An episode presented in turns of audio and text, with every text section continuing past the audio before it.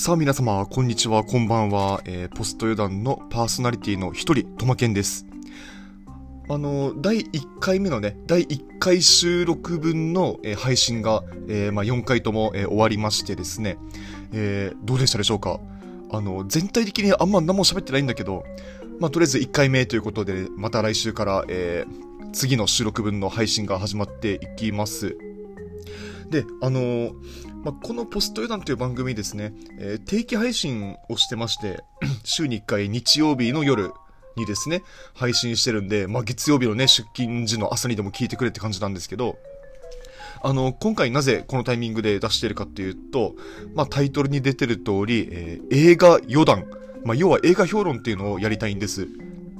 で、あの、これはですね、まあ、僕が不要不急問答っていう、その、ポストキャスト番組を やってた時に、まあ、ちょいちょい、えー、一人で配信してたんですけど、この映画評論をですね。で、まあ、この新しい番組になっても、あこれをやらせろと、えー、ポポさんの胸ぐら掴んで、メガネを奪って、割って まあ、許可を得た、えー、コーナーっていう感じでですね、えー、やらせていただいています。で、あのー、まあ、初めて聞く方もいらっしゃるとは思うので、あの、簡単にどういう感じかっていうのを先に言っておくと、あのー、まあ、僕が、まあ、見た映画、基本的には初めて見た映画っていうのを、あの、感想をですね、えー、一人で述べるコーナーです。で、たまにその誰か交えてですね、あの、一緒にお話ししたいな、みたいな感じでやっていくんですけど、なので、あの、まあ、大体10分か15分か20分ぐらい まあ、時間は決めてないです。あの、まあ、一人でね、あの、映画評論っていうのを、えー、お話しさせていただくっていうコーナーでですね。で、基本的には、あの、映画のネタバレはしません。基本的にはね。今回もしないつもりです。で、えっ、ー、と、映画の内容を基本的には肯定的な解釈で、えー、お話をしていくんですけど、ん？と思ったところは、うん？って言ったりするんで、まあそれはそれであの僕の感想 僕の感想ですよねって感じで、あのやらせていただいてるんで、まあそれも踏まえてぜひ聞いていただけたらと思います。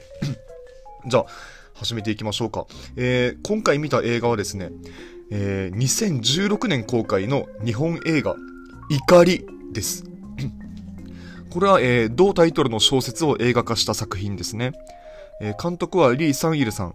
あの、悪人とかフラガールとかを撮った監督ですね。で、主役が誰かっていうのがちょっと説明が難しくて、あの、この映画はですね、その最重要人物みたいなやつが7、8人いるんで、まあ、なんて言ったらいいか、まあ、とにかくその豪華キャストをたくさん起用していますね。あの、ちなみに、ヤフー映画情報を見るとですね、あの、主演は渡辺謙って書いてあって、えー、みたいなそうかみたいな思ったんですけど、まあ、今作の渡辺謙さんってあの、ロード・オブ・ザ・リングで言うとレゴラスみたいな、なんていうの、あの、主人公一派ではあるみたいな立場の人なんで、えー、なんか、うん、まあいいけど、って感じで。で、あの今作のあらすじとしては、まず、えー、東京の郊外で、まあ、ある凄惨な殺人事件が起きてですね。で、犯人は犯行現場に血文字で大きく怒りという漢字一文字を残すんです。で、えー、それから1年後、犯人は未だに捕まっていないのだが、えー、犯人によく似た人相の男が3人現れます。えー、1人は新宿、1人は千葉、1人は沖縄にそれぞれ現れて、で、素性を隠したまま、えー、世間の目から逃れるように暮らしている。で、3人はそれぞれの日常の中で、まあ、愛や絆っていうのを育んでいくのだが、果たして彼らは何者なのか？この3人の中に殺人事件の犯人はいるのだろうかまあ、そんな感じのミステリー作品ですね。で、すごくその密度の高い作品でですね、あの、これ一本の映画にどうやって収めたんだろうっていうのが不思議なくらいだったんですけど、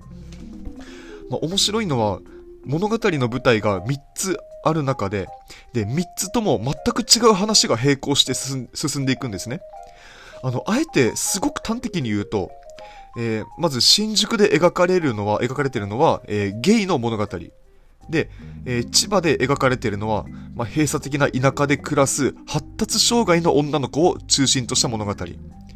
で、えー、沖縄で描かれているのは、まあ、米軍基地問題を根本としたとある悲劇の物語。そして、それぞれの舞台に現れる3人の顔の似ている謎の男たち。だからこの映画、あの、少なくとも3つの物語に分解することができるんで、あ、そう、だから、その素直に分解すればそのままその面白い映画が3つ作れただろうに、もうよくそこんな贅沢な構成にしましたね。ありがとうって感じなんです。あの、まあ、俺この間、あの、東京で暮らすゲイの映画を見て泣いたばっかなんですけどね、みたいな。まあ、エゴ、エゴイストっていう映画なんですけどね。えー、不要不急問答の方に、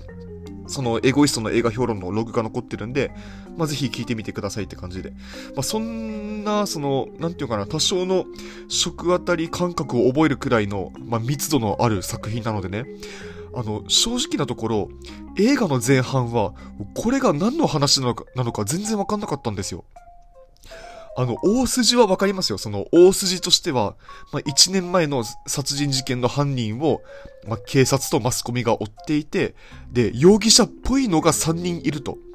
で、その3人のうち、犯人は誰なのかみたいな感じなんですけど、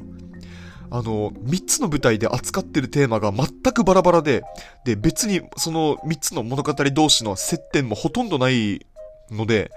あの、だからこの3つの物語のうち、犯人は1人だから、だからあの、本筋とは関係ない物語を少なくとも2つは見せられてるわけですよ。だからこれ何の映画なんだろうってすごく思ってたんですけど、後半に向かうにつれて、まあ、映画全体のテーマとか、まあ、3つの物語の共通点っていうのもだんだん見えてくるんです。なので、えー3人の男を並べて犯人どれだっていうのが、あの、映画のジャンル的本筋ではあるんですけど、あの、映画のテーマやコンセプト自体は全然そこじゃなくて、まあ、あの、もうお察しの方もいるかもしれませんが、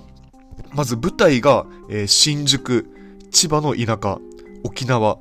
そしてゲイ、発達障害、基地問題。あの、これらはすべて、あの、生きづらさという意味で共通してますよね。で、生きづらさを抱える人間は、やっぱりその同じように生きづらそうにしてる人人間と、もう繋がるしかなくなってくる。というか、他の選択肢が全くもって奪われていくので、まあ、結果的に、その、3人のそれぞれのその、生きづらそうにしてる怪しい男と、まあ、愛や絆を育んでいく。で、だからこそ、まあ、彼らがもしかして例の殺人事件の犯人なのでは？という疑いが出てくると、まあ、彼らを愛した人たちからするともうたまったもんじゃないですよね。まさかこの人が犯人なわけないけど、いや、顔は似てるし、なんか過去のこととか話したがらないし、え、もしかして、みたいな、そういう強い葛藤が生まれてくるわけですね。というのが、その3つの物語で共通した構図なんです。そしてもう一つ共通点があって、あの、ここが最重要ポイントなんですけど、登場人物全員の行動原理がたった一つしかない。それは何かというと、怒りなんです。あの、一言で怒り、怒りと言っても、まあ、いろんなベクトルの怒りがあります。あの、特定の他者に向ける、対する怒りとか、あと、社会全体に対する怒り、どこにぶつけていいかわからないやり場のない怒り、そして何より自分に対する怒りですね。で、結構序盤の方から、特にその沖縄編の方は、もう怒りにまみれた物語になってて、正直ちょっともう目も当てられないくらいの、その悲劇と、まあそこから発生するあらゆる怒りを見せられるんです。あの、細かい話は今は伏せておきますね。で、後半になってくると、もう3つの物語とも、はっきり言って怒りの話でしかないんですよ。あの、映画の予告を見てもらうとわかりますけど、その登場人物たちが、あの、号泣するシーンがたくさんあるんですね。で、あれなんかは、あの、悲しみとかじゃなくて、あの、怒りがキャパを超えすぎてもう泣くしかないって感じのシーンなので、あの、見てるこっち側ももう胸が痛すぎてどうしていいかわかんないんですよね。っていうかあの、映画を見終わった後に、あの、直感的に抱いた感想の一つとして、あの、どうしようもないほどの誰かの怒りを目の当たりにした人間に、一体何ができるんだろうなとも思っちゃったんですよね。あの、寄り添うとか共感するってのもなんか怖いし、なんかめっちゃ体力を使いそうだなっていうのは、まあ、多分誰でもある程度予測できちゃうじゃないですか。そう、だからあの、沖縄の米軍基地問題とか、その反対運動を嘲笑う人たちってまあたくさんいますけど、もしかして根底にあるのはまさにこれなんじゃないかって思っ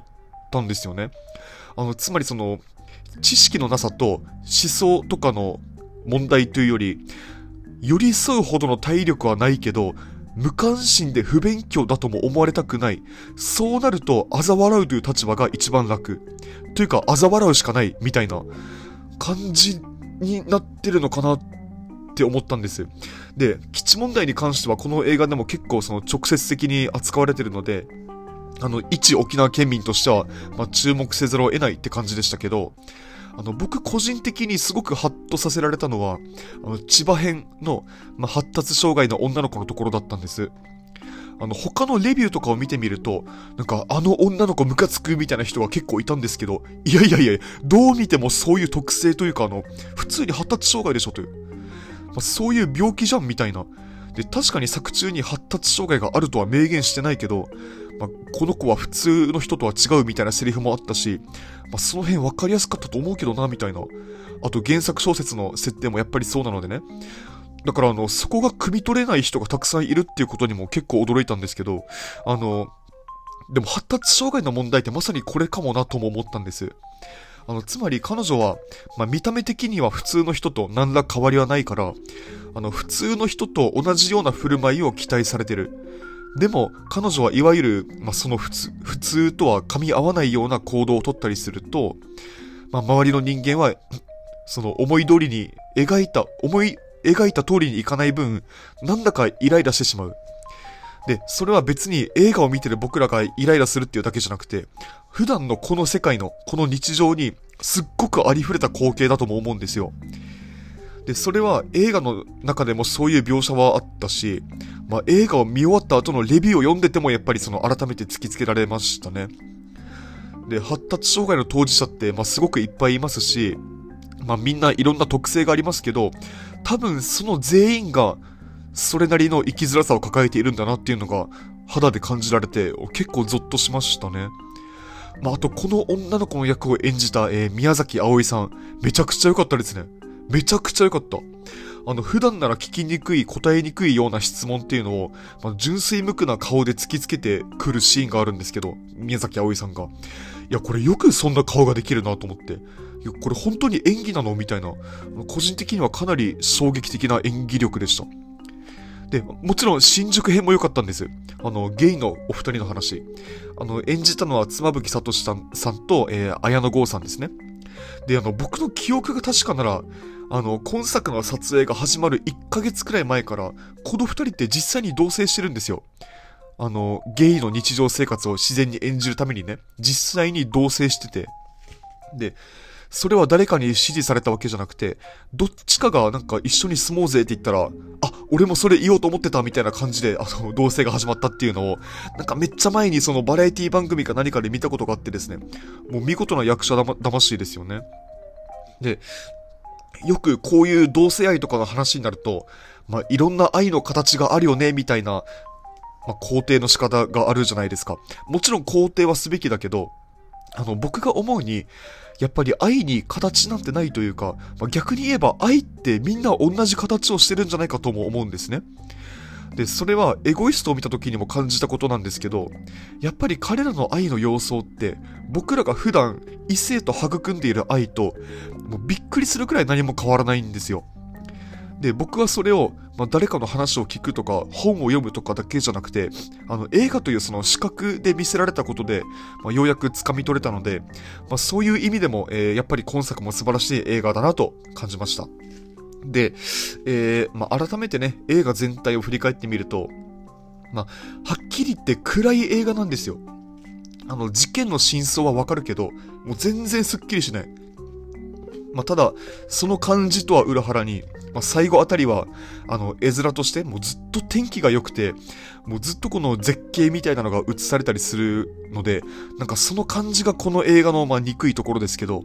あの、正直なところ、面白いかと言われると微妙。あ、というかその面白いという感想にしていいのかわからないっていうのが本音ですね。まあ、ただ素晴らしい映画なのは間違いないですね。えー気になる方はぜひご覧になってみてくださいということで、えー、今回の映画予断はここで終わりとさせていただきます。えー、また次回会いましょう。よろしくお願いします。さよなら。